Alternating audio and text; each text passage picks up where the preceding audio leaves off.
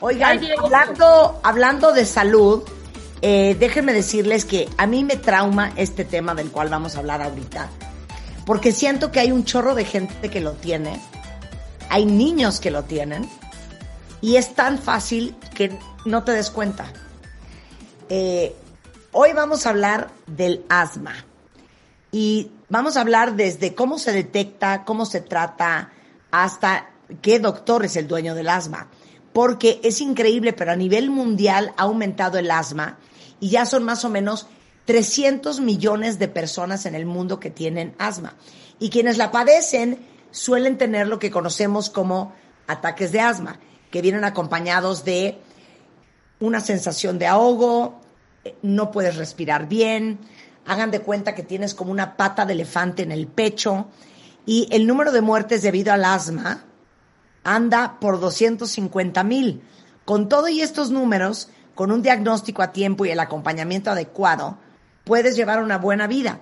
Y es por eso que hoy quería invitar a Saraí del Carmen, es neumóloga, rehabilitadora pulmonar, para hablar de qué es el asma. Y nada más te aclaro, Saraí, lo siguiente.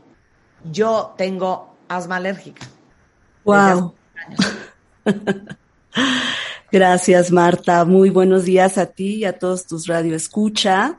Y bueno, tú eres un ejemplo de que apegada a tratamiento, quitando factores desencadenantes, puedes vivir tranquilamente. Y ahorita vamos a hablar de ellos porque ya te estoy viendo los ojos. Exacto. Oye, ¿qué es el asma? A ver, explica fisiológicamente qué es lo que pasa en el cuerpo que tienes asma. Naces con una predisposición genética, alrededor de 50 genes eh, se asocian a esta enfermedad y a lo largo de tu vida te expones a factores predisponentes ambientales como el frío, el humo del cigarro, la caspa del pelo de los animales, la contaminación y algunas otras enfermedades como la obesidad, el reflujo.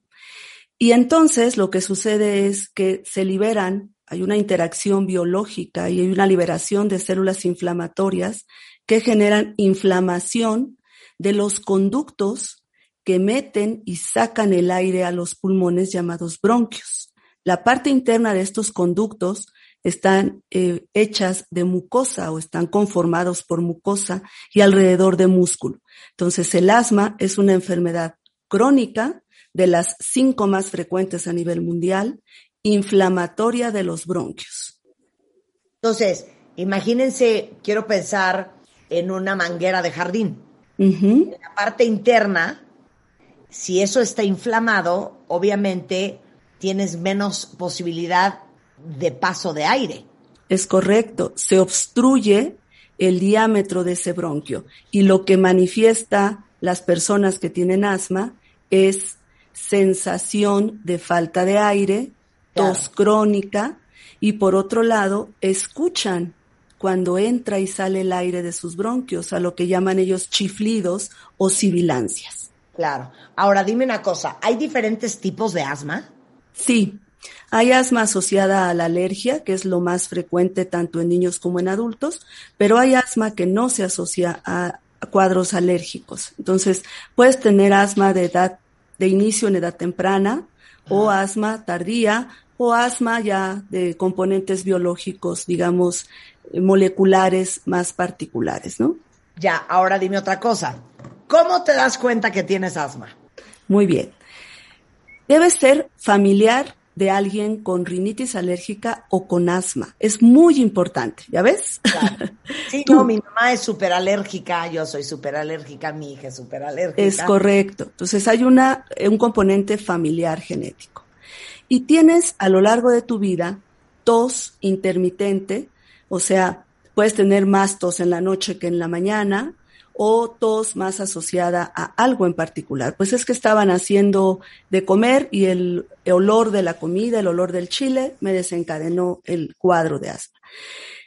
Y sienten opresión de pecho cuando hay mucha obstrucción de la vía aérea, de los bronquios, y te, te digo, ellos escuchan claramente cómo entra y sale el aire de sus bronquios a lo que llaman chiflidos o sibilancias. Entonces, esto se acompaña varias veces durante el año no es que tengan un solo episodio, sino que durante el año o a lo largo del mes o incluso de la semana tienen estos síntomas a veces más intensos y a veces más leves. Oye, alguna vez alguien me dijo, creo que fue un alergólogo, me dijo, ¿sabes cómo te puedes dar cuenta si tienes asma? Si haces ejercicio y empiezas a toser, seguro tienes asma. Es correcto. Si te carcajeas y, empiezas a toser, tienes asma. Yo no hay manera que carcajee sin que tosa. Es una cosa espantosa. Sí, es asma asociada al ejercicio. todo el día, pues todo el día tosemos. No, pues sí. y no tienes factores predisponentes, Marta. ¿A qué te refieres? O sea, no estás expuesta a gatos, a perros, a polvo, al cigarro o a cierta alimentación. Mira nada más. ¿Qué voy a hacer contigo? Claro, no, pero por supuesto, porque aparte la, gente que tiene asma tenemos normalmente también otras cosas. Somos alérgica al polvo, a la lana, a los perros, a los gatos, al, pelo de animal, a la alfombra, etcétera, etcétera. Eh, normalmente también tienes rinitis alérgica. Entonces, es correcto. Es muy común que tengas ahora sí que la triada del infierno este, cuando tienes asma. Sí. es muy raro tener solamente asma, ¿no? Es raro, el 60% de los pacientes, de las personas adultas que tienen asma, están asociadas a rinitis alérgica y el 80% de los niños. Pero es importante dejar claro que puedes no ser alérgico, tener rinitis alérgica y tener asma, hasta en un 40% de la población adulta. Claro. Ahora, el asma se controla. Es correcto. Se controla Mira, lo más importante de saber es que hay un subdiagnóstico y por lo tanto un subtratamiento a nivel mundial importante. Entonces, siempre agradecemos estos foros, Marta, en donde nos dan la oportunidad de seguir alfabetizando a la comunidad en temas de salud respiratoria, sensibilizar a la población y a los colegas médicos para que piensen en esta enfermedad y se haga el diagnóstico oportuno. Entonces, ¿cómo pues tener un buen control? Pues primero pensando en que existe, haciendo un buen diagnóstico, detectando los detonadores que te hacen tener crisis de asma y después el uso adecuado de la medicación. Antes, hace algunos años, se sabía que la enfermedad era el cierre de los bronquios y por lo tanto se daba de tratamiento un medicamento inhalado que abriera el bronquio. Eso está muy bien y tiene muy buen efecto. Exacto, broncodilatadores. Tiene un efecto inmediato y la gente se siente bien eh, rápidamente. Pero al paso de los años nos hemos dado cuenta y la evidencia científica ha demostrado que esta enfermedad es una enfermedad inflamatoria y es una enfermedad heterogénea multifactorial. No puedes tratar el asma desde un solo ángulo. Tienes que dar varias opciones y tienes que dar el tratamiento ideal, que es un antiinflamatorio.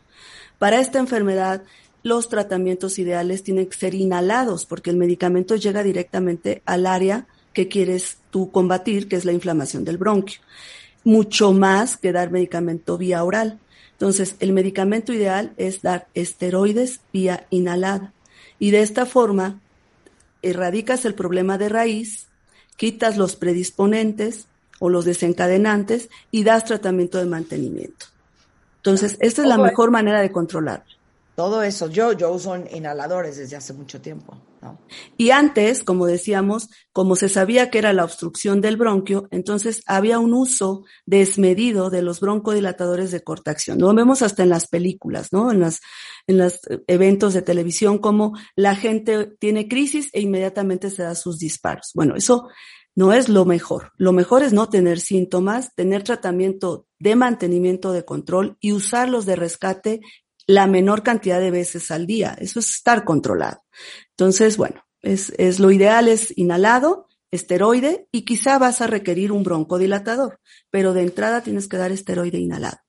Claro. Oye, eh, una muy buena pregunta es, ¿Es común el asma en niños y cómo te das cuenta que un niño tiene asma? Sí, es muy común, pero no todos los niños que silban o que tienen eh, chiflidos en el pecho tienen asma. Muchas infecciones virales en los chiquitos ocasionan este, esta manifestación de tener opresión y chiflidos. Entonces, a veces los médicos no expertos en temas de asma catalogan a los niños como asmáticos. Es importante darte cuenta, hacer la historia, los antecedentes de la familia, si hay o no alguien más eh, asmático en la familia o alérgico, rinitis alérgica, y a partir de ahí eh, ir eh, observando al chiquito al paso de los meses, en un año, si es que tiene varios periodos o no, y diagnosticar correctamente el asma en ellos. Claro. Oye, el dueño del asma es el neumólogo. Es una enfermedad pulmonar, es una enfermedad bronquial pero si es alérgica, el neumólogo tiene que eh, hacer equipo con el alergólogo. Claro. Eh, la, doctora Toral es neumóloga y es rehabilitadora pulmonar.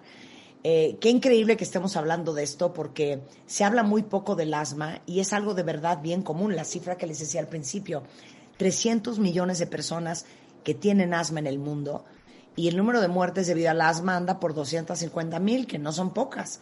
Entonces, es bien importante saber que eso que a lo mejor pueden estar sintiendo tiene un nombre y, y que tiene un tratamiento y que tienes forma de controlarlo si estás bajo supervisión médica, porque lo peor que podrías hacer si tienes asma es automedicarte, ¿no?